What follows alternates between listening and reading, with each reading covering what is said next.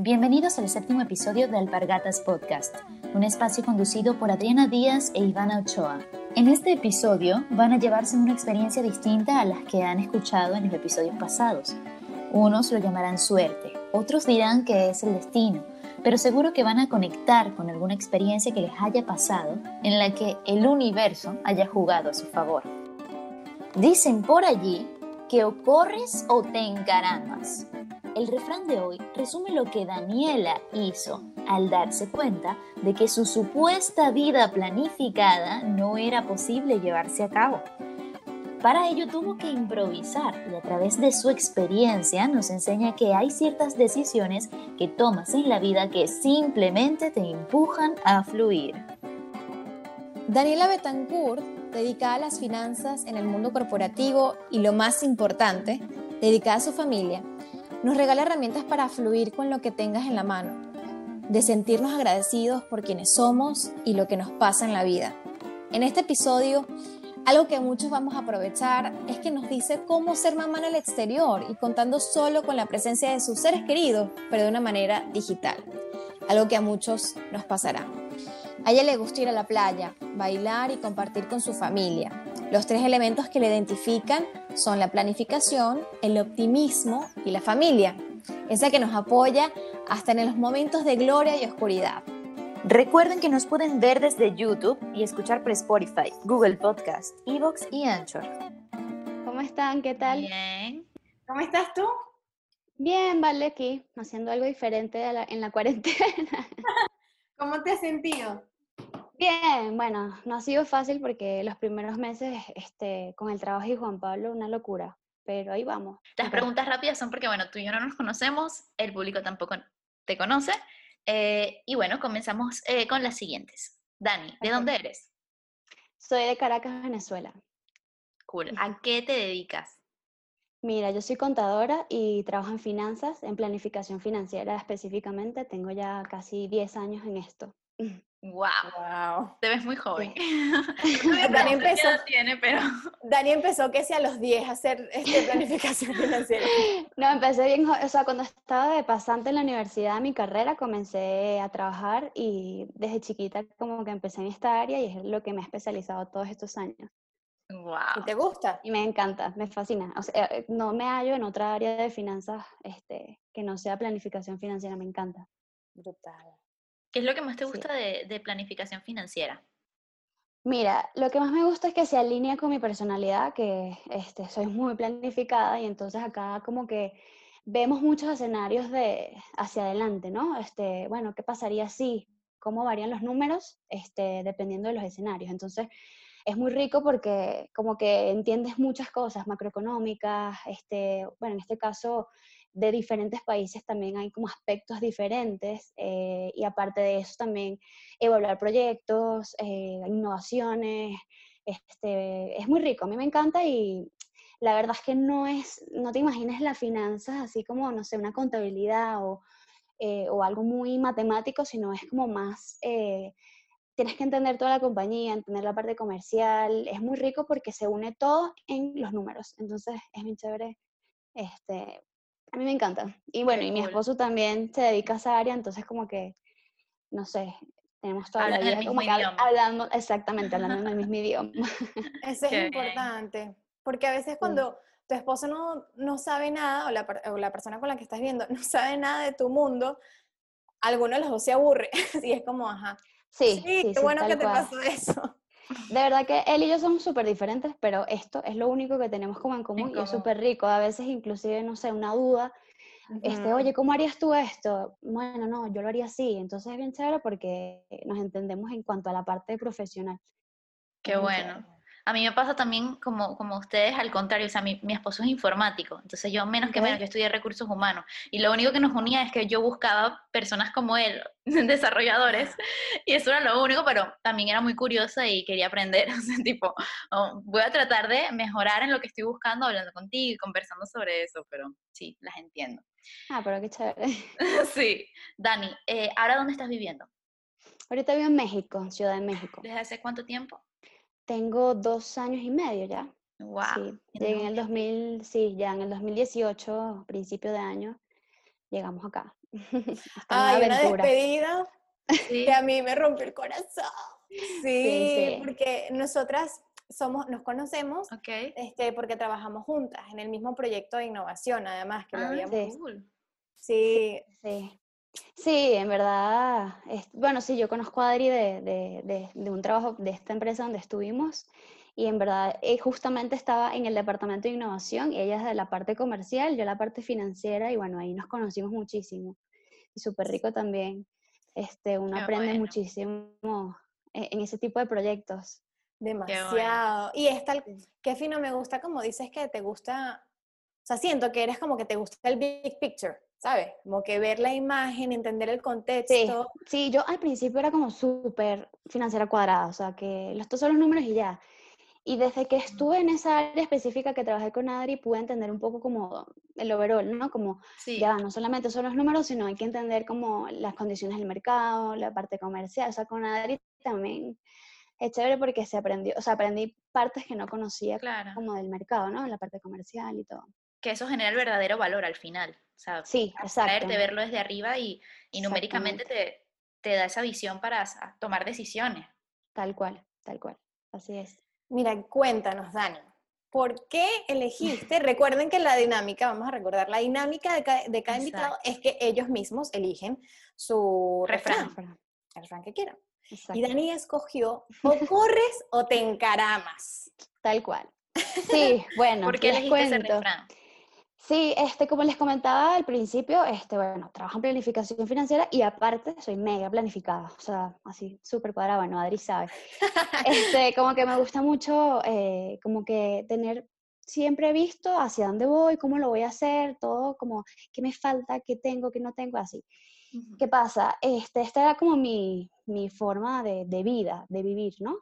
Y me tocó aprender, me tocó de una forma ruda, por así decirlo, que no todo en la vida se puede planificar y que este, pasan cosas en el camino que lamentablemente si no están en tu proyecto de vida tienes que darle, o sea, tienes que montarte, porque si no, este, se te va el tren. Y si no te pones como que las pilas, este, es muy difícil que puedas llegar probablemente en un futuro a tu proyecto. Entonces, como que siento que aprendí que, que, tú tienes que estar adaptable o tienes que tener esa resiliencia de, mira, no sabemos qué pase mañana, pero tienes que echarle pichón, como decimos nosotros, este, porque si no es muy difícil que todo se alinee perfecto como uno quisiera para poder llegar a, a donde uno quiere llegar. Sí, ¿qué fue lo rudo que te pasó?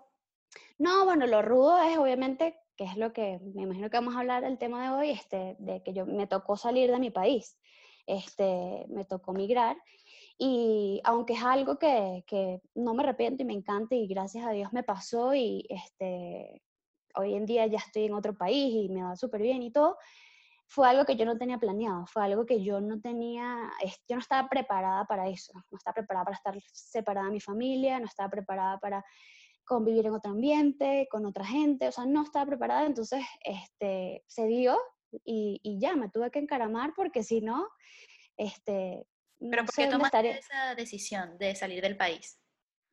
Bueno, mira, son miles de, es una historia como súper larga, ¿no? Pero este, para no hacerles el, como la historia muy larga, eh, básicamente la razón por la cual todos nos hemos ido de Venezuela, yo soy una persona súper nacionalista, amo mi país, es una cosa que lo llevo así en el corazón, soy súper, como su podcast se llama Alpargatas, yo soy así, pero súper criolla mal, ¿no? Este, toda mi vida, desde que estoy chiquita, desde que tengo uso de razón, o sea, fui a todas las marchas, protestas, eh, bueno, todo lo que se podía hacer para que el país mejorara y, estuviéramos bien, ¿no? Yo no tenía mis planes nunca irme de Venezuela, o sea, eso no estaba dentro de mi, o sea, bueno, también lo sabe, yo estaba en contra, yo no me voy de mi país porque no, o sea, esto es mi país porque me tengo que ir. Y bueno, mi esposo, eh, él sí, desde que yo lo conocí, él siempre me decía, Dani, mira, yo me quiero ir de Venezuela algún día, no por el tema de, de tanto lo que vivíamos, el tema político, sino porque él lo veía como un tema de, de, de, aprendizaje de vida, o sea, quería aprender otras culturas, quería trabajar en otro país, o sea, él tenía como eso muy claro, y eso nos hacía como chocar muchísimo porque yo no, o sea, yo era, yo no me voy a ir de mi país, o sea, yo, yo ¿por qué me voy a ir? O sea, no. Y él como que me decía, tranquila, Nico, o sea, cuando tú estés preparada, tú me dices y ahí vamos. Ay, qué bello. Sí, o sea, como que así lo fuimos llevando, pero siempre estábamos como con, o sea, sabíamos que en algún momento iba a pasar.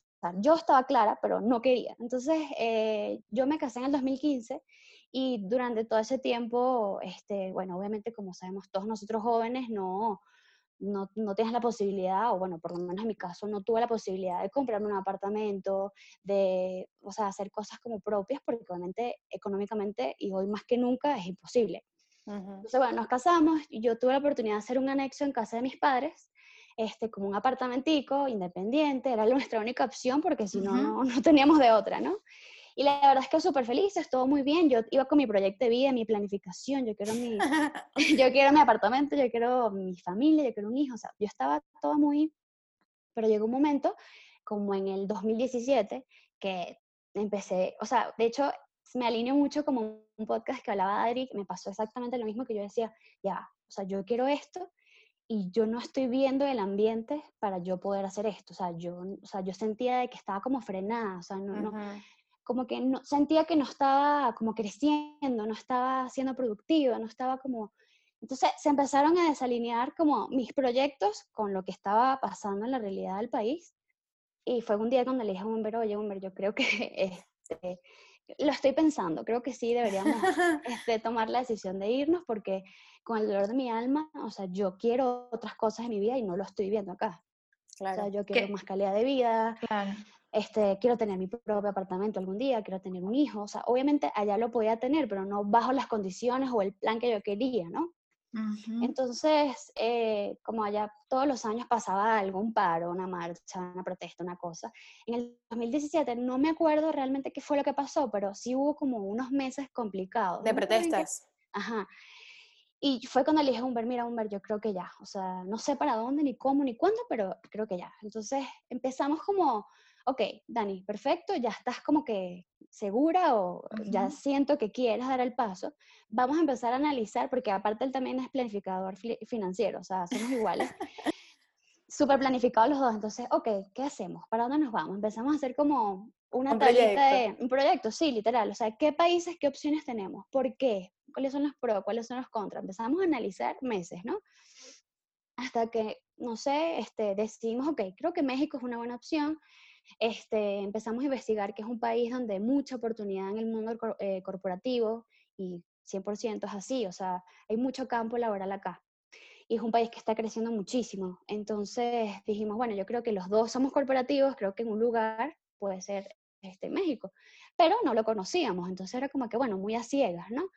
Y dijimos, ¿por qué no? Sí, o sea, fue como, sí, nos encanta, parecerá que es la opción, pero, ajá, pero ni siquiera tenemos idea cómo es, ¿no? o sea, Claro. Y entonces dijimos, ¿sabes qué? Vámonos de vacaciones, vámonos 10 días a México, a ver qué pasa. Y lo hicimos, nos vinimos. Obviamente, no, vamos de vacaciones, sin decirle a nadie, vamos de vacaciones a México, a México, pero ¿por qué? Sí, vamos a ver qué tal. Queremos conocerlo. en, plenos, en pleno lío en Venezuela, las protestas, paros, todo. Entonces, bueno, nos vinimos y de verdad quedamos flechados, nos encantó. Es muy al estilo de Caracas, o sea, es muy al estilo. O sea, Estás en la capital.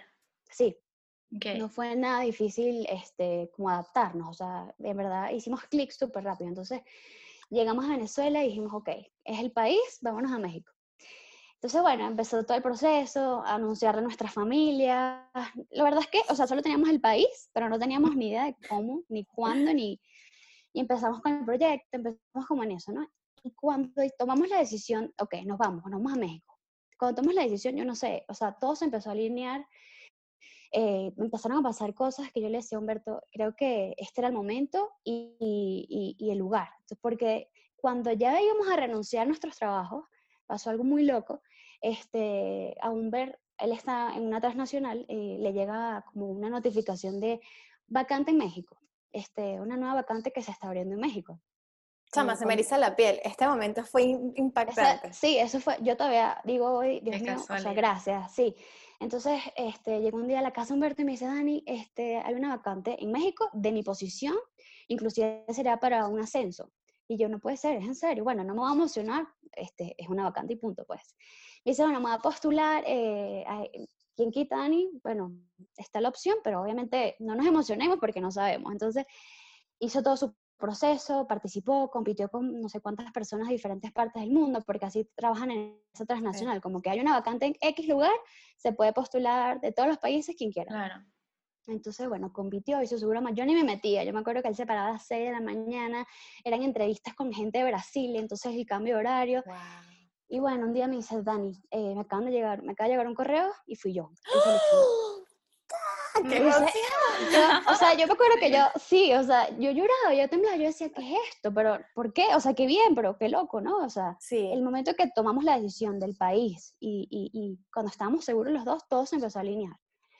Entonces, bueno, ahí fue cuando empezamos todo el proceso. Humberto eh, tuvo que renunciar de, de, de, de, o sea, de la transnacional de Venezuela para que lo, empezara el proceso acá. Yo renuncié donde yo trabajaba y con sentimientos encontrados, porque yo en ese momento también yo me encontraba en una empresa súper chévere, me encantaba lo que hacía, tenía como muchos proyectos de crecimiento, tenía un plan de desarrollo muy bueno allí. Pero no, o sea, era como que, bueno, lamentablemente hay que sacrificar unas cosas por otras. Yo lo quiero es, yo quiero es esto o sea, estoy bien aquí, pero puedo estar así durante toda mi vida sin, sin mejorar o sin crecer. Y dije, bueno, son, son retos de la vida, ahorita le tocó a Humber, ya en otro momento me tocará a mí. Y bueno, renunciamos los dos y tomamos la decisión. Y como dice Adri, la despedida horrible. Este, yo, o sea, yo no lo superaba porque yo no estaba preparada. O sea, yo como que le dije, sí, yo me quiero ir, pero yo emocionalmente no estaba lista. Yo mm, no.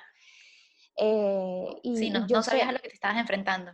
Exactamente, o sea, yo, quería, yo sabía que yo quería algo mejor, pero no sabía lo que me estaba enfrentando. Entonces, aparte de eso, soy súper, súper familiar, este, tengo una familia muy grande, muy unida, este, como decimos los venezolanos, muy bochinchera, o sea, este, nosotros nos reunimos a cada rato, o sea, yo, yo no sabía lo que me estaba enfrentando. Entonces, cuando yo empiezo a caer en cuenta de lo que estaba haciendo, este, imagínate, yo soy una persona como antitatuaje y esas cosas como que no, no me gustan, mi familia es como muy conservadora. Y antes de irme, yo estaba tan emocionalmente tan, o sea, no, no sabía lo que estaba pasando, que me acuerdo que le dije a mi esposo y a mis papás que sí, no voy a hacer un tatuaje, me quiero poner, me quiero llevar algo a Venezuela. No me, acuerdo. sí, o sea, me acuerdo que Humberto me dijo, estás loca, o sea, ¿qué te pasa? No inventes. Y yo, ah, bueno, sí lo voy a hacer. Y me acuerdo que un día le digo a mis papás, me quiero hacer un tatuaje que llegue a Venezuela porque yo me tengo que llevar algo, o sea, yo estaba como, no sé, como loquita emocionalmente. este, mis papás así, ¿qué? ¿Un tatuaje? ¿Qué te pasa? ¿Estás loca? Pero de Venezuela, bueno, sí que hasta acompañamos. y vamos los tres, y literal fui así, con mi mamá y mi papá, que me voy a hacer un tatuaje, así ya grande, no Qué me linda. todo, fui con mis papás así. Exacto. Y llegué y que, tatúame algo chiquitico que diga Venezuela. Y a ver, muéstranos el tatuaje. Sí, ni se ve, es microscópico. Genial. Yalina llegó al Sí. trabajo y que, Hola, me hice un tatuaje. Sí, no, y estaba como súper afectada, o sea, estaba emocionada, pero a la vez afectada, era rarísimo. Entonces, bueno, Claro. este, me acuerdo que incluso mi familia también estaba súper afectada, así como que, bueno, qué, qué duro, pero al final era como, pero qué chévere, les va a ir buenísimo, mira esta oportunidad que le salió a Humberto, o sea, les va a ir increíble. Y bueno, eso fue mi, como nuestra motivación, terminamos de irnos, pero este, yo todavía no supero ese día, o sea, no me imagino que a ustedes también les pasó, o sea, esa, es lo que es la despedida en el aeropuerto, todo, ¿no? O sea, yo quisiera eliminar ese día de mi vida, o sea, Claro. y bueno, ya empezamos acá nuestra historia, nuestra vida aquí en México, em, y pero siguieron pasándonos cosas más extrañas y, y locas, súper buenas, pero locas, eh, porque bueno, nos vinimos a México, perfecto, llegamos acá, era como una sensación de eh, qué bien, pero qué loco, pero qué extraño, yo me sentía como que de vacaciones, yo no estaba clara de que esta iba a ser mi nueva vida, o sea, sí, y incluso como un sabe como soy, de familiar y emocional, y sabía que no estaba como súper afectada, me dijo, Dani, ¿sabes qué? Mira, tómate un mes eh, o tómate el tiempo que necesites como para entender qué quieres hacer. A lo mejor es tiempo de que te reinventes, de que, no sé, emprendas algo. Ve lo que quieres hacer, pero tómate tu tiempo porque sé que estás emocionalmente afectada. Y en verdad sí, estaba súper mal. tú que sí, no, no, no, Eh, estoy súper bien, súper bien. No, dale. Él se fue a trabajar, o sea, llegamos y comenzó a trabajar de uno y yo sola en un apartamento vacío, este, sin conocer nada ni a nadie. Y yo, ajá, ¿y ahora qué hago? Así, miraba las cuatro paredes y Y el silencio. una cosa, el del día a silencio, día. no, horrible, o sea, de verdad que bueno, los, los primeros días son durísimos. Entonces, en ese interín de, bueno, él me decía, Dani, pero sal, conoce, camina, agarra un Uber y vete por ahí, ¿sabes? Y yo no, no, no sabía ni lo que quería ni nada. Entonces, bueno, para que vean cómo son las cosas, la, la persona por la que Humberto entró, este, o sea, la vacante la, a la que él entró, esa persona, yo, nosotros habíamos trabajado con esa persona hace muchos años atrás, o sea, no nos conocíamos físicamente, pero, sí sabíamos por nombre quién era. Entonces, bueno, eh, los colegas de Humberto en su nuevo trabajo acá en México seguían hablando con esta persona, obviamente, porque trabajaba antes allí. Y un día está este, esta persona reunida con los amigos de Humberto del trabajo y les dice, oye, ¿qué no saben? Este, la persona que me reportaba a mí se fue, estoy buscando desesperada a alguien que trabaja en planificación financiera porque este, necesito este, ocupar su puesto porque estoy haciendo todo mi trabajo yo sola. Entonces, casualmente, estos colegas en común de Humberto y esta persona dicen, oye, en serio, ¿sabes qué? ¿Sabes Humberto, el que entró por ti? Su esposa está en la casa sin hacer nada y es financiera, trabajaba en planificación financiera en esta misma empresa. Eh, y bueno, mira, ya está en su casa sin hacer nada. ¿Quieres que le pidamos el currículum a ver qué tal? Y en serio, sí, este, pásame el currículum. Bueno, yo no, estaba, yo no había postulado a nada, o sea, yo no estaba buscando trabajo, yo estaba entendiendo que me había ido de mi país, ¿no? o sea, yo estaba como emocionalmente ida. Y cuando de repente me llaman, hola, ¿qué tal? Estamos llamándote de recursos humanos de esta empresa para ver si te interesa una posición. Y yo, ya, pero si yo no estoy buscando trabajo, esto es en México, o sea, o esto es en Venezuela. Yo, no, no, sí, sí, sí, es, esta empresa en México. Y yo no entiendo nada. Y en eso llega Humberto ese día en la noche y me dice, Dani, esta persona por la que yo entré, que la conocíamos los dos, está buscando a alguien también, ahora en su otra empresa. Y yo, no, no puede ser. Sí, Dani, tienes que ir, ve, la entrevista. Yo no, no, no estoy segura, no, ya, yo, pero ¿qué es esto? Fui a la semana y que Dani, eres tú para que empieces el lunes. Y yo, ¿qué? Y yo, en menos de un mes de estar aquí en México, conseguí trabajo. O sea, una cosa que, y es la misma persona, sí, o sea, y es la misma persona, o sea, por la que Humberto entró y la misma persona que a mí me contrató. Entonces empezamos a analizar y que, wow, o sea, sencillamente este era nuestro destino, esto era lo que Dios nos tenía planificado, o sea, hay que echarle pichón aquí y, poner nuestra mejor, o sea, nuestra mejor actitud para salir adelante y crecer y, exacto. Y saber cuándo dejarse llevar porque también por todo lo que te atravesaste fue como me tengo que dejar llevar me hice un tatuaje me cambié de país lloré demasiado me dejo llevar y pasan las cosas y claro, y estar pendiente de agarrar esas oportunidades. Exactamente, y por eso tomé ese refrán, porque o corres o te encaramos, o sea, chévere, buenísimo tu planificación, pero si esto se te atraviesa, tienes, tienes que ver si lo tomas o no, y, nosotros gracias a Dios lo tomamos y, y, es la mejor decisión que hemos tomado en nuestras vidas, o sea, eh, yo te digo, yo todos los días le doy gracias a Dios porque no, no todo el mundo tiene la suerte de, de, primero irse con un trabajo y mucho menos luego llegar y el otro conseguir otro, otro trabajo en la misma área este, en la que yo trabajaba en Venezuela. Eso sí, bueno, obviamente el nivel en el que entré no era el que yo tenía en Venezuela, bajé como uno o dos niveles, pero no me importa, o sea, yo, yo estaba tan, yo decía, no puede ser esto, ¿verdad? O sea, y, y obviamente yo le decía a Humber, no me importa, le voy a echar demasiado pichón, demasiadas ganas, este, porque yo voy a volver a mi nivel, el que tenía en Venezuela, y, y, así, y así ha sido. Hay que comenzar por donde pueda. Tal cual. yo le decía, soy demasiado afortunada de que tanto tú como yo, o sea, somos demasiado afortunados de que podamos continuar en nuestra misma área laboral. De paso. Sí, este, cuando sabemos que muchos venezolanos cuando se van del país están trabajando de lo que sea, este, teniendo una profesión X y, y, no es fácil, o sea, yo lo pienso y digo, wow, ¿cómo hubiese sido si yo hubiese trabajado otra cosa? Entonces sí, soy muy como muy agradecida, y todo el tiempo estoy diciendo, Dios mío, gracias y, y qué bueno que se me atravesó todo esto porque era como el lugar donde teníamos que venir sí o sí, o sea. Sí, pareciera que una vez tú tomas una decisión, el universo como que, hey, la tomaste, ¿quieres que te apoyemos? Dale con furia.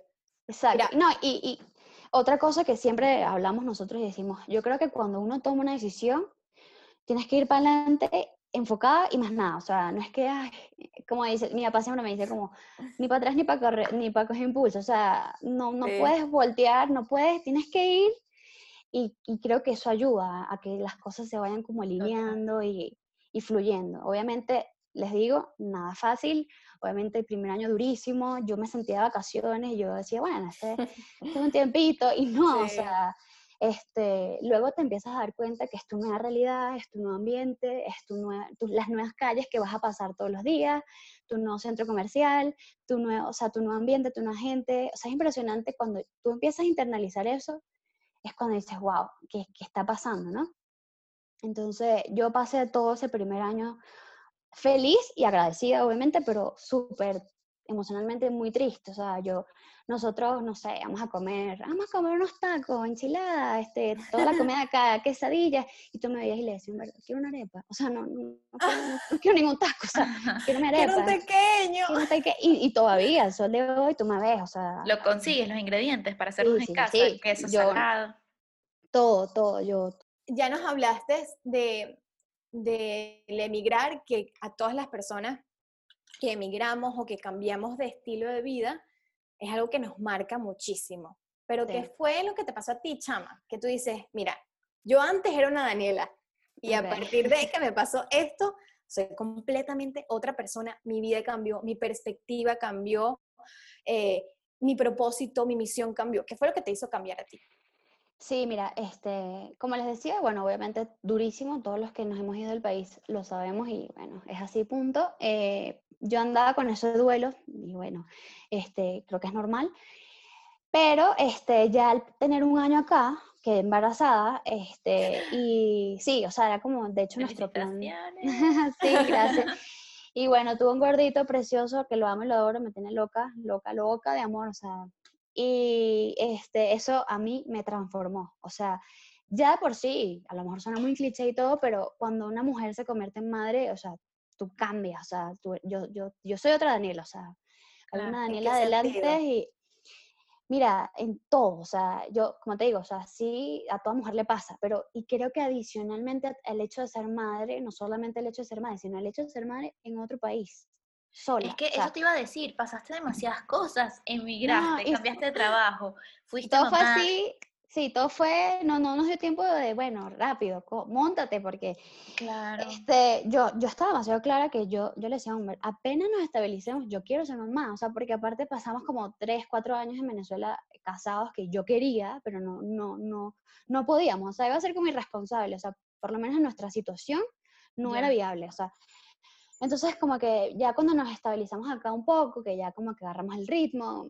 emocionalmente no estábamos tan bien, pero bueno, yo le decía a Humber, mira, yo me siento sola, o sea, yo, yo necesito, o sea, aparte que yo quería ser madre, yo necesito pasar esta etapa rápido, o sea, yo necesito algo que me tenga enfocada en... ¿Lo tuviste joven? Sí, lo tuve a los 28. Y este... Qué joven te ves. Gracias. Lo tuve a los 28 y no me imagino qué tienes ahora, pero puede ser cualquier edad. Quiero que sepas que mañana cumplo años, estoy en depresión y lo voy a decir, no me importa porque paso al tercer piso mañana. cumplo mañana 30 años.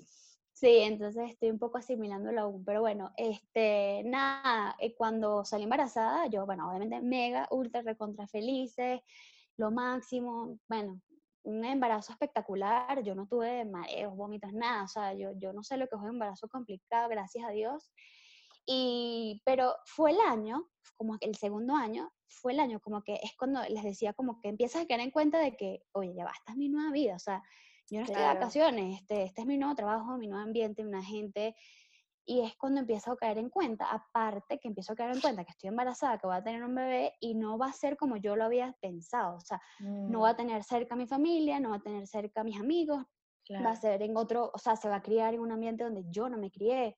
Entonces ahí me empieza como a pegar, ¿no? Muchísimo más, aparte de las hormonas y todo, estás, estás como mujer fuera de control, entonces eh, eh, es más duro, ¿no? Entonces digo, wow, este, este, como que empecé a pasar mi embarazo como que algunos picos emocionales, inclusive fue nuestro primer diciembre solos acá, yo embarazada, me pegó más. Todos juntos. Ay, Todos juntos. Eh, de hecho, bueno, yo amo, y Adri lo sabe, pero locamente la playa era como mi lugar favorito en el mundo. Aquí no, no tengo la posibilidad de ir siempre porque estamos como en el medio del país. Eh, y en diciembre Humberto me dijo, Dani, ¿sabes qué? Nos vamos a la playa porque, o sea, vamos a desconectarnos, vamos a buscar algo que nos anime. Y así fue, y divino pero es cuando, como que no sé, mi cerebro empieza a entender, o que mira, voy a ser mamá, estoy en otro país. Y bueno, eh, cuando nace el bebé, gracias a Dios, mi mamá pudo venir, mis papás vinieron los dos, este, mi papá vino como un mes y medio, mi mamá vino como tres meses. Estuvo como el antes y el después. Divino. Que te ayudó. Este, inclusive, bueno, antes de que llegara mi mamá, fue mi baby shower, que obviamente tenemos muchos amigos conocidos acá, y al final yo no lo iba a hacer porque no tenía nadie que me lo organizara, porque nadie era como amigo claro. Y yo no lo iba a hacer. Y hasta que dije, mira, ¿sabes qué? ¿Por qué no lo voy a hacer? Voy a organizar yo misma mi broma. O sea, yo no quiero que cuando mi bebé crezca diga, ¿por qué no tengo un baby shower? Es que no tienes a nadie que... O sea, no. O sea, como que quiero hacer mi baby shower y punto. Lo cuadré, feliz, espectacular, con nuestros amigos. En verdad tenemos full amigos mexicanos, venezolanos, de todo. Y cuando me pasó algo, que cuando se acabó el baby shower, me siento, Humberto estaba recogiendo las cosas, estaba sola ya, como recordando, viendo todo lo que pasó y los regalos y así, me puso a llorar como loca, que yo digo, ¿qué me pasa? ¿Por qué estoy triste? Me mi mamá, ¿cómo te fue? A ver, muéstrame. Y, y yo era llorando, ¿pero por qué estás llorando? porque le decía, es que no puedo creer que este es como el primer evento relacionado a mi bebé y estoy sola. O sea, no es que estoy sola, o sea, tengo tanta gente, tanta familia, tantos amigos queridos en, el, en Venezuela y en el mundo, este, y hoy no hay nadie acá. O sea, como que Ah, era como, sí. entendía, está, ahí estaba entendiendo de que, ya va, que es que, o sea, voy a vivir esto sola, o sea, y, y empecé, bueno, con unas etapas ahí medio tristes porque obviamente Claro. estaba entendiendo lo que, lo que venía, ¿no? Sí. Ujú. Y me acuerdo que antes de que naciera mi bebé, antes que llegara Juan- Ujú. eh, antes que llegaran mis padres acá, Humberto un día me agarró, porque eso sí, él es como mi bastón así, el que me lleva ahí, porque es como mucho más fuerte, sí, es como más fuerte que yo. Ujú. Viene y me dice, mira, yo te voy a decir algo, quiero que yo entiendo tu luto, entiendo tu tristeza, a mí también me pega, yo también extraño a mi familia, yo también extraño a nuestro país, pero tú vas a tener un hijo, o sea, tú este, ahora no eres tú sola, o sea, va a haber una persona que va a depender de ti. Y si tú vas a andar en cada esquina llorando, si tú vas a andar en cada esquina llorando, triste, extrañando, que está bien, pero si tú vas a andar así, cuando tengas a tu bebé, pobre bebé, o sea, pobrecito. O sea, va a haber una madre Wow. descontrolada emocionalmente que no le vas a dar seguridad, no, no, no, no lo vas a tener a él tan estable. Entonces, cuando él a mí me dijo eso, dije, wow, o sea, ya va, sí, este, yo tengo que ser fuerte, o sea, yo tengo que, y yo no sé, yo de verdad no sé si ya fue cuando nació o fueron esas palabras, yo no sé, pero desde que mi bebé nació, o sea, yo soy otra, o sea, yo, yo creo que ahorita para que me hagas llorar, o sea, soy una, soy así durísima, durísima, Wow. que, que en cierto modo a veces dicen que no es tan bueno, como que no, no, no drena, Claro. pero, pero es una cosa que, o sea, yo me sí, me siento triste, me siento mal, pero me deja ahí dura. Y, y creo que mi motor y, y como mi fuerza es Claro. obviamente el bebé, o sea, no, no No, quiero que vea total. una madre desconsolada por ahí, que es eso, ¿no? Yo dije, no, yo tengo que ser fuerte, tengo que seguir hacia adelante, tengo que echarle pichón por él y por nuestro futuro, porque al final, este, uno sigue aquí trabajando y, y, y haciendo las cosas Remando el barco. remando el, bar- el barco y, y- porque sí, porque tengo que hacerlo y punto. No, no, no, como les decía, no puedo volver atrás, no puedo como que, No. de repente, no, no, al contrario, ¿no? Y gracias a Dios, o sea, la respuesta a tu pregunta, Adri, o sea, soy una persona completamente diferente, pero otra, o sea, cosas que antes me daban pena, cosas que antes me hacían llorar, cosas que ahorita, o sea, es como que no, o sea, no hay nada que me pueda pagar, o sea, y Ya. creo que eh, yo, no sé, hablo con mis amigas y mis primas y así, y les digo, ojalá todas las mujeres que quieran, obviamente, puedan tener la oportunidad de ser madre porque te cambia, o sea, y que quieres realmente hacerlo, porque Claro. si no, no tienes por qué. Pero si quieres realmente hacerlo, ojalá tengas oportunidad, porque es es algo tan sabroso, tan rico. O sea, mi- mis prioridades cambiaron. Yo, de hecho, estuve a punto de, de no volver al trabajo. Mi mamá se va y, está, y Humberto se va a trabajar también, y yo me veo sola con el bebé, también ahí, como que eso me dio durísimo, durísimo, porque era como, no sé, yo, yo pasaba todo el día, me despertaba, y estaba sola con el bebé todo el día, lo, lo alimentaba, yo comía, me paraba, me volvía a acostar, lo bañaba, y era igual todos los días. Y yo decía, wow, o sea, yo, yo estaba a punto de no volver al trabajo. Cuando viví ese mes, yo dije, yo no puedo estar así este, el resto de los, o sea, o los meses próximos porque me voy a morir de la depresión. O sea, yo necesito Claro. como que seguir mi vida, este, seguir produciendo más, más que nunca ahora porque tengo un bebé, le quiero dar la mejor calidad de vida y todo, y como que tomo la decisión de volver. Entonces, cuando vuelvo fue durísimo porque a los tres meses tuve que meter al bebé a la guardería, o sea, que a los tres meses va y, y un pichurrito así Un solito, o sea, eso también me destruía porque era como que, ¿qué gano? O sea, yo en Venezuela tenía un gentío que me lo podía estar cuidando y aquí tiene que estar solito en una guardería. Entonces, ese tipo de, de cosas te van como dando y, y, te vas haciendo como más fuerte, como más mujer, como más madura y, y, eso a mí me hizo cambiar muchísimo. Hoy en día yo soy otra persona, otra. Un poco cómo lidiaste quizás con las opiniones de tus familiares, porque tenías que tomar muchas decisiones nuevas para seguir adelante y un poco también escuchabas a tus padres, cómo tomaron eh, quizás ellos que son conservadores, como habías mencionado, el hecho de que tú ibas a poner a tu bebé en una guardería y a los tres meses ibas a seguir adelante. ¿Cómo, cómo llegaste a poder tomar esa decisión como mujer y como mamá de decir, este es el momento, yo me voy a desligar? Porque claro, todas pasan, como tú dijiste, por, por este periodo y lo toman diferente. Definitivamente te hace más fuerte y, yo he escuchado que ni te enfermas, o sea, ya... te suben tanto las defensas porque tú tienes que estar para él, que lo que era, ¿no? De cambio que, tal cual que solo lo puedes vivir, porque si no, no, no, no lo vas a sentir nunca. Pero ¿cómo fue esa, ese proceso de Daniela enfrentándose a tengo que superar muchos temores, muchos miedos y eh, tengo que hacerlo? ¿Cómo fue eso? Porque todo nuevo, tu bebé nuevo, el sistema nuevo, tu familia no está. ¿Cómo pasaste esos días? Sí, mira, eh, yo vengo criada en una familia en donde o sea, mis, padres, mis padres estaban conmigo 24/7, o sea, toda mi infancia, o sea, como que tenía un negocio, no, tengo un hermano menor, este, pero ellos estaban siempre con nosotros, o sea, ellos tenían negocios y buscaban la forma de compensar, o sea, como que estaban trabajando, pero a la vez estaban con nosotros, o sea, no, no es de estos padres que, como, nosotros, como yo voy a hacer, me imagino, que están todo el día trabajando en una empresa y, y, no los ves durante todo el día. Yo vengo criada de que mis papás están, me buscaban al colegio, me llevaban a, la, a natación, a flamenco, o sea, como que están todo el tiempo conmigo, ¿no? Y yo tenía como ese concepto de vida, yo decía, yo quiero también ser así, o sea, yo quiero estar siempre presente con mi bebé y, que no se sienta de que no, es que mi mamá está trabajando. Y mm, cuando estaba en, ese, en esa este, sí, no tenía clara mi decisión de qué hago, vuelvo, no vuelvo, este, yo, yo le decía a mis papás, yo necesito ser como ustedes como fueron conmigo, o sea, yo quiero estar ahí siempre. Entonces, parece mentira, pero más, más bien mis, mis mismos padres estando acá, más bien eran los que me impulsaron y me decían, Dani, tú no puedes dejar de trabajar, tú tienes que seguir trabajando, o sea, tú, las cosas han cambiado, o sea, ahorita eh, estamos como en el siglo XXI, en donde hay toda una onda ahorita de, de, de, la mujer empoderada, o sea, obviamente no, no quiero mezclar esto, pero me decían como, Dani, o sea, tú tienes que seguir trabajando y no, por, y no porque tienes, no sé, por el dinero o porque, no, porque tú tienes que seguir creciendo, tienes que seguir siendo profesional.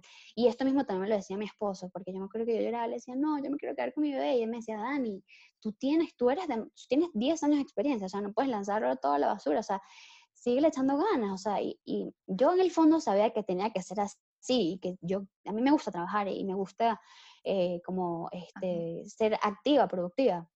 Sí. Por otro lado, mi vida había cambiado tanto. O sea, yo decía, no me importa nada. O sea, yo lo único que quiero es estar con él, no me lo quiero perder. Los momentos más ricos no me lo quiero perder. Y yo, no, no voy a volver. Entonces, hasta que un día dije, ya, vamos a pensar con la cabeza, no con las emociones. Este, yo no me puedo quedar encerrada aquí. Este, eh, o sea, sí, sería muy rico disfrutarlo y todo, pero yo tengo que seguir produciendo, tengo que seguir adelante, este, yo quiero darle lo mejor a mi hijo y este, tengo que ser una mujer equilibrada, o sea, tengo que buscar la forma. Entonces, en mi trabajo, gracias a Dios, fueron como súper flexibles, me dieron como unos días de home office, entonces trabajaba con él aquí, otros días iba a la oficina y así lo fui llevando hasta que, bueno, hoy lo pienso y digo, qué ganas que mi bebé de tres meses estuvo en guardería. Y al sol de hoy, ya tiene casi un año y un mes, le sigo dando pecho. O sea, es una cosa loca. Porque aparte, cuando te vuelves madre, como que la, la, culpa, o sea, es madre igual a culpa, o sea, siempre sientes culpa. Es una cosa impresionante. O sea, yo, ¿Cómo haces con eso? O sea, yo soy, sí, soy como entregada a él, es mi vida y está él, y luego trabajo, todo lo demás, ¿no? Y, igualito, o sea, yo, yo, todo el tiempo tengo una culpa horrible, entonces, ¿qué pasó? Yo, este, como que empezó en la guardería y mi, como mi asesora de lactancia me dice, mira, el hecho de que tú entras a trabajar no quiere decir que no le puedas seguir dando pecho, tú le puedes seguir dando pecho, haces tu banco de leche, le llevas su leche y, y ya. Ah, bueno, perfecto. Bueno, yo en el trabajo me tenía que sacar la leche cada tres horas, andaba con mi maletincito por arriba y para abajo, yo no podía irme sin mi maletincito porque esa era la comida de él en la guardería. Entonces, por sentir esa culpa, yo en las noches como que dormía con él, este, como que le daba su pecho en la noche, todo, porque yo decía, tengo que compensar lo que no estoy haciendo en el día con él. Entonces, esas culpas y, unas cosas locas que pasan por tu cabeza, que tú dices, bueno, estoy haciendo lo correcto, estoy trabajando, pero por otro lado es como que, wow, está bien en el día tan chiquitico, no esté con su mamá, pero por otro lado, sí, bueno, yo no me puedo dar el lujo, o sea, yo vivo en otro país, o sea, yo tengo que seguir, o sea, luchando y seguir dando lo mejor de mí, o sea, bueno, poco a poco fui viviendo con eso, la verdad es que no sé cómo lo logré, pero lo logré. Tú dijiste algo tan importante y es que yo siento que muchísimas mujeres viven con culpa. La palabra culpa es horrible, fuerte, o sea, siendo no solo mamá, siendo adolescente, siendo lo que sea, siempre está cargando culpas y, es por el tema de las dudas. Como tú decías, te haces muchas preguntas porque te criaron personas de otra generación y te inculcaron tantas cosas que te hacen preguntar qué es lo correcto, no sé si está bien esto o lo otro. Sí. Y al final es un tema de, yo creo que de, ir buscando nosotras mismas una nueva filosofía y que sea compatible con, lo que queremos, con nosotras mismas, que no sé cuál será la mía o cuál sea la de Adri, pero definitivamente tú encontraste la tuya y creo que es lo importante, que para cada mujer va a ser diferente. Buscar sí, tal cual. Ojo, y, y, yo tengo amigas y todo, y conocidas, y que, su filosofía de vida es diferente, o sea, que tienen hijos y, para ellas sigue siendo, no sé, la prioridad del trabajo o, su estilo de vida, o, y está válido y es correcto y está bien, está perfecto. Eh, lo que tú dices es totalmente cierto, depende de lo que para ti sea importante o, lo que para ti sea prioridad. Entonces, para mí la prioridad era él. Entonces, este, yo traté de buscar la forma de tener ese equilibrio, de no dejar mi parte profesional, mi parte como mujer, mi parte, pero igualito él sigue estando acá de primerito, o sea, que aparte, este tema de la cuarentena fue como otra cosa que pasó en mi vida, que también hay como un antes y un después, porque, y, o sea, me preguntarás por qué, y es porque, o sea, yo tuve que seguir mi vida normal de trabajo en casa, home office, y tuve que seguir siendo mamá, sin ayuda de nadie, sin ayuda de nadie, o sea, porque mucha gente que de mi trabajo con hijos y así, este, tenían, mamá, cuídame un momento, claro. tía, suegra, lo que sea, pero tenían a alguien que ayudaran con, con el bebé, yo no. Entonces yo aquí en la casa me tocó dos meses, pero eh, bueno, cinco veces más difícil, o sea, me tocó ser mamá, trabajadora. Al mismo tiempo. Sí, Ni cocinera. Espacios. No, cocinera, este, señora de ah. servicio, todo al mismo tiempo. O sea, yo me despertaba y era hacerle la comida a Juan Pablo, hacerle la comida a mi esposo, este, con, y me voy conectando a una reunión, este, le voy dando la comida a Juan Pablo, entonces está en esa época que está aprendiendo, bueno, estaba aprendiendo a comer sólido y me escupía la comida, claro. respiraba y me estaba llamando mi jefe, o sea, una locura, yo me estaba volviendo loca. ¿Cuánto tiempo llevas? Ajá. Casi, casi tres meses, vamos así, pero de un mes para acá eh, sí ya busqué ayuda este, contratamos a una persona acá y, porque te lo juro, han sido los meses más estresantes de mi vida, o sea, y... cuáles, cuáles herramientas, este, y ya para, para ir finalizando, cuáles herramientas le darías tú a esas mujeres o esos padres que quieren ser padres, todavía no lo son, en verdad, a las personas que quieren ser padres, como a mí, y probablemente a Ivana también, yo quiero ser madre y estoy afuera, sola, eh, y cargamos esa connotación de esa mujer, cargamos el, sentido de culpa, pero a mí todo el tiempo. ¿Cómo hacer para no sentir al menos este, esa culpa? A ver, porque tú ah, decías un elemento muy importante. Madre igual a culpa. Yo creo que es importante construir eso. O sea, creo que madre, más que culpa, es amor. ¿sí? 100%, sí, este, Pero, ¿cómo hacemos para, oye, no, mira, porque ¿cómo, no vivir con culpa? Esa culpa de, no, no dejar a tu bebé, ser, tener la madurez, de dejar a tu bebé, eh, no dejarlo, de, que tu bebé esté en la guardería a los tres meses, porque dejarlo como que lleva una connotación sí, negativa. ¿Qué herramientas nos, nos, recomendarías? ¿Qué regalo? Ese sería, ¿qué regalo nos darías tú, Dani? Que ya tú pasaste por eso y sigues pasando por eso. Y otra cosa que le iba a comentar a Dani, que yo me sentí muy identificada contigo, es que eres muy familiar. Y el pensar que vas a tener un hijo y todo lo que tú te imaginaste que iba a ser cuando tuvieras un hijo no va a ser. A mí me pasa muchísimo porque también familia grande te imaginas ya cuando estés con tus abuelos en las reuniones y no es así. Entonces es una nueva realidad completa que te tienes que es durísimo, durísimo, sí. Y, y, antes de responderle a Adri, para, para, completar un poquito lo que dice Ivana, este, ¿sabes? Yo, yo he tenido este, cuentos muy cómicos porque obviamente sí, me volví súper dura y, fuerte por mi bebé y todo, pero me, me, pasaban cosas que me desvanecían. O sea, por ejemplo, bueno, cuando lo llevaba a la guardería, no sé, iba llegando con el bebé, íbamos jugando felices y cuando voy entrando viene saliendo, no sé, un señor mayor como un abuelito, este, eh, con el nieto. Entonces, como que como que yo mi día a día, como que te, tiene motivada, el día a día te tiene como distraída a tu realidad, entonces no le paras tanto a las cosas y como que vas fluyendo, pero cuando te, te encuentras con este, este tipo de cosas, ve al señor, al abuelito y veo que, qué lindo, que cuchi, fue Oscar su nieto a la guardería y pensaba y decía, ok, mi papá no puede hacer esto, por lo menos ahorita. Ah. Y, y, me daba durísimo. Aparte, yo soy súper, súper pegada con mi papá. O sea, es una cosa que no te puedo explicar pero algo del más allá, o sea, y, y, y a veces, y él es súper como amoroso, súper romántico, y a veces así me escribe mensajes como que, Dani, estoy aquí sentado en la casa una tarde, y estoy pensando que qué ganas que yo pudiera estar aquí jugando con mi nieto, y, y él está en su guardería. Son cosas que te dan el corazón, que te lo juro, o sea, es durísimo, y, o sea, yo ahorita lo puedo decir así tranquila, pero en el momento es como que cuando vi al abuelito montando al nieto en el carro, y yo decía, o sea, mi, mi papá no puede disfrutar esto, a lo mejor, o sea, ahorita chiquito, ahorita no, no sé en un futuro, pero ahorita no lo va a poder hacer, o sea, ¿por qué? ¿Por qué me tocó esto? O sea, ¿por qué así? Qué injusto, o sea, y, lo que hago es como que me molesto como con la vida, o sea, así como que injusto, o sea, qué injusto todo esto, pero después paro y digo, ya va, cálmate. Hay miles de razones y cosas por las cuales yo tengo que estar agradecida, o sea, hay gente que está por situaciones que yo, este, yo, yo, tengo salud, yo tengo familia, tengo un hogar, tengo trabajo, tengo comida, o sea, ya, o sea, sí, que, que dure, que chimbo todo lo que está pasando, que chimbo que no estoy al lado de mi familia para que hagan crecer a mi bebé, pero tengo que seguir adelante, o sea, no, no, me puedo quedar pegada en eso, o sea, es muy duro, pero es así. O sea, si no vas a pasar toda tu vida triste, toda tu vida lamentándote y no, no puedes. Y más que uno, o sea, el venezolano, el latinoamericano, pero el venezolano en sí es demasiado familiar y demasiado pegado a la familia. Entonces, es como lidiar con eso, ¿no? Y me ha pasado muchas cosas así. Una vez también eh, eh, Juan Pablo tenía un acto de Halloween, ¿no? Chiquitico, pero tuve que llegar disfrazada, la había disfrazado de Spider-Man, entonces claro, la invitación era como que vengan a tal hora con sus familiares, con los padres, los abuelos, los, los tíos, los quienes quieran venir, vengan.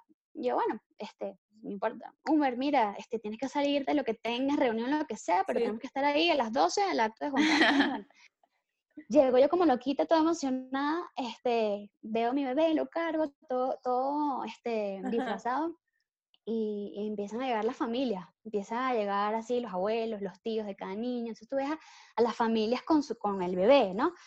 Y, yo, y a todas estas, Humberto estaba metido en una reunión eh, y me escribe, Dani, voy a llegar un poquito tarde, en una reunión súper importante, tengo que salir en un ratico.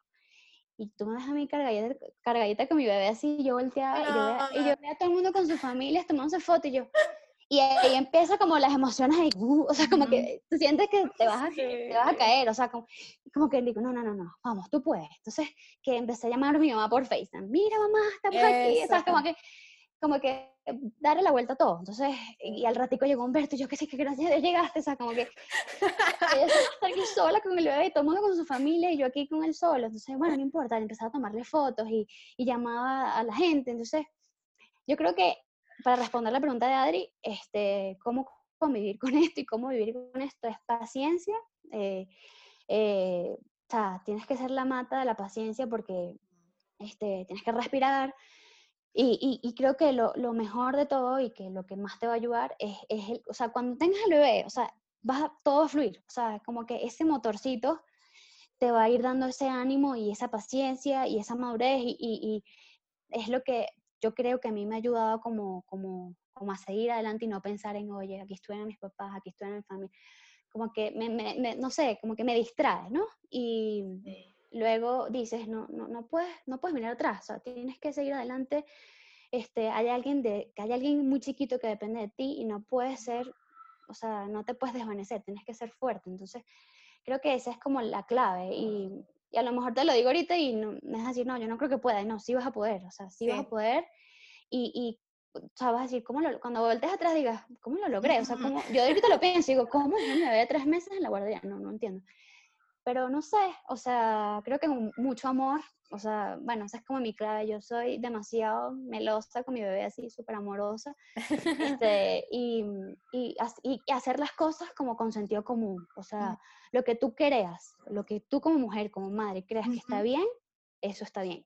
O sea, no escuchar comentarios de, de, de, tu mamá, tu papá, de la suegra, del primo, del tío. No, no, no, no, no, no escuchas a nadie, ni al pediatra. A veces el pediatra me dice, haz tal cosa, no. O sea, yo todavía le doy pecho al bebé y el pediatra me dice, Dani, ya córtala. O sea, no, o sea, yo estoy, o sea, los dos estamos súper conectados, nos encanta y llegará un momento donde digamos, ya, este, entonces como sentido común este, y, y fortaleza y, y, ánimo, pues, porque, y darle gracias a Dios todos los días de, de, lo que tiene. Eso también yo, a mí me ayuda muchísimo. Todos los días y digo, Dios mío, gracias por esto, por esto, por esto, por esto, y eso te ayuda, te da energía como para, este, como, como seguir adelante. Entonces, creo que eso es como el tip que le puedo dar a ustedes el día que sean mamás y, y ah. obviamente ha sido a la orden el día que, que, pase para...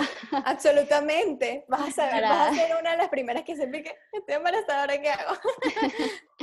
Ay, no, es lo máximo. Es que yo me sentí muy identificada con todo lo que, lo que has dicho hoy, de verdad, porque siento que nos parecemos mucho y, y son las mismas preguntas que, que no solo nosotras, sino muchas mujeres que están en otros países se, se, harán, mujeres jóvenes con su familia, que tenían una idea de pequeña de cómo iba a ser la vida, muy planificada o no planificada, pero yo creo que diste en el clavo, o al menos eso me da fe, cuando dices que al momento de la verdad tú vas a saber qué hacer y te vas a demostrar a ti misma mucho más de lo que esperabas, vas a, vas a sorprenderte.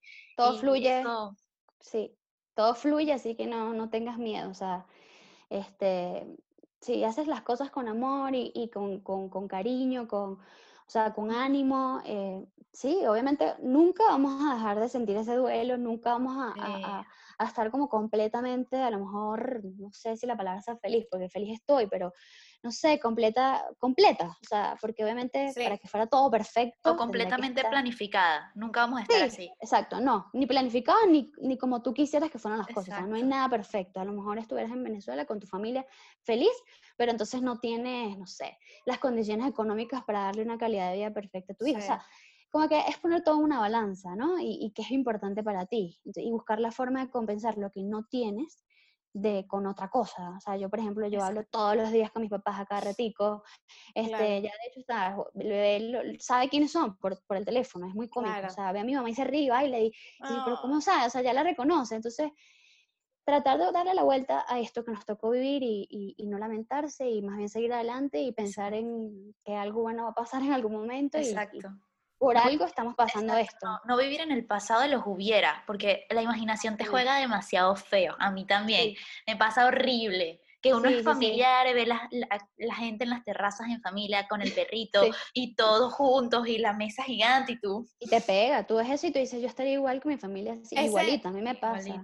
Ese es justamente, ese hubiera, creo que es el que nos lleva a la culpa. Eliminar, sí. Entonces, exactamente. Eh, el, hubiera es en un... El, tú cuando hablas de hubiera, ya te estás refiriendo a un mundo que no existe, en un imaginario que no... Y algo que yo me repito mucho a mí, y que también a lo mejor suena muy cliché y todo, pero me lo repito y, y como que me lo creo y digo, es verdad, es el hecho de todo pasa por algo, o sea, todo en esta vida pasa por algo, o sea, quién sabe por qué nos tocó pasar esto, quién sabe sea, vamos a ser, no sé, a lo mejor vamos a ser las mujeres más duras del mundo, este, este, porque esto te hace ser durísimo, entonces a lo mejor ayudarás más adelante a otras personas que le pasen lo mismo, o sea, no sé, o sea, yo creo que siempre hay que ver la parte positiva y, y decir que, bueno, yo siempre me digo eso, por algo yo estoy, me tocó vivir esto, o sea, y tengo que ver lo positivo y tengo que ser agradecida y, y, eso me lo repito, me lo repito, hay veces que obviamente uno no está igual anímicamente y, este, tienes tus momentos este, tristes y todo, que es normal, y, y, yo mismo me lo repito, ya va, pero vamos, ¿qué pasa? O sea, y, y, y, cuando estás así, yo creo que antes no tenía algo que me motivara tanto, pero ahorita que estoy medio triste, sí, viene mi bebé con una sonrisa se me quita todo, o sea, ya digo, ya, o sea, ya, o sea, esta es mi nueva vida, este es mi bebé, esta es mi familia, o sea, yo tengo que seguir adelante y no es que quiera, no es que voy a dejar de querer a mi familia, a mis padres, o, o voy a dejar de querer a Venezuela, o no, o sea, es simplemente, este, como tener la madurez y pensar de que esta es mi nueva vida, o sea, sí. este, en cuanto a todo, o sea, en cuanto a todo. Ay, chama. No, el agradecimiento agradecida. Una, fuente de felicidad increíble. Para mí es la más importante. Yo siempre como que lo había escuchado, como no, tú tienes que ser agradecida desde chiquita, o sea, desde que estoy en la universidad, no sé. Si tú agradeces, como que todo fluye. Uno lo escucha y es así como que no, bueno. Pero cuando te toca, o sea, y cuando, lo sientes de verdad. Lo sientes, que tú dices, en verdad sí estoy muy agradecida, o sea, todo lo que le conté que me pasó, o sea, cómo se alineó todo yo, yo, digo, yo, yo soy demasiado afortunada, tengo demasiadas cosas por las cuales darle gracias a Dios y bueno, mira, nada es perfecto, o sea, y tengo que saber vivir con que nada es perfecto. Y, y, que, y que todo pasa por algo. Chama, o sea, no, no, sé cómo resumir tantas cosas sabrosas y, y provechosas que tenemos esta conversación. Mira, una de las cosas que más me parece importante de resaltar de la conversación es que tú eres una persona sumamente planificada súper planificada. Te gusta, te gusta tanto ver este, el big picture, al final, el contexto, este, el futuro, para decir el futuro, pero lo que más nos dijiste es, cuando una vez que tú tomas una decisión, estás clara de qué es lo que quieres, fluye. Otra cosa que comentaste, importante, es que siempre tomaste en cuenta em, que estabas trabajando en equipo. Este proceso, no solamente de emigrar, sino el proceso de ser mamá, siempre nombraste a Humberto al lado, a tu esposo. Eh, sé su nombre porque, bueno, lo conozco. Claro, claro. pero siempre, otra cosa creo que me llevo también de la conversación, es que no solamente una vez, si tú eres una persona planificada o no planificada, no pasa nada, igual vas a fluir. Cuando te toque alguna situación en la que te produzca un cambio fuerte, importante en tu vida, vas a fluir. Sí, 100%. Número dos, trabajar en equipo. Escuchar al otro también, o sea, tomar en cuenta la, opinión de otro, del otro que tú confíes y el que tú quieras realmente tomar la opinión. La tercera, y una de las más importantes también, es agradecer, sentirse agradecido. Mm, eh, por muy cliché que suene que, bueno, todos los días en la mañana. Sí, no, no. No, no, no, es así y punto, o sea, siéntelo, o sea, sí, sí, sí. Y la paciencia paciencia, pero a la 3000, o sea, porque ser madre es duro, o sea, te cambia la vida, o sea, sí, eso que dices, no, que sí, cuando eres madre, también es cliché, ah, que cuando eres madre te, te, cambia la vida, vas a saber lo que es bueno, así como nos dicen nuestros padres o abuelos, vas a saber lo que es bueno cuando seas mamá, que tú vas a ver, o sea, no es mentira, no es mentira, sí, hay mucho sacrificio, muchísimo, pero si tú estás segura que quieres ser mamá y es lo que tú quieres, no te va a importar.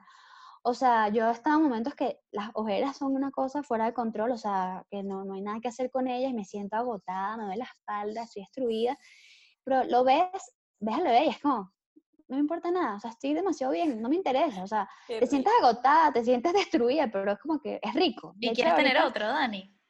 Sí, me gustaría. Sí, sí me gustaría, no, no sé si ahorita, no, no creo que sea el momento, este, quiero como disfrutar bien ahorita a mi gordito y ya luego buscar otro con calma. Estoy muy feliz, me encanta. No, de verdad, muchas gracias por, por la oportunidad. Un placer conocerte, Dani. a mí también me encantó, me pasas tu número. Sí, seguro. no, ella es mi amiga.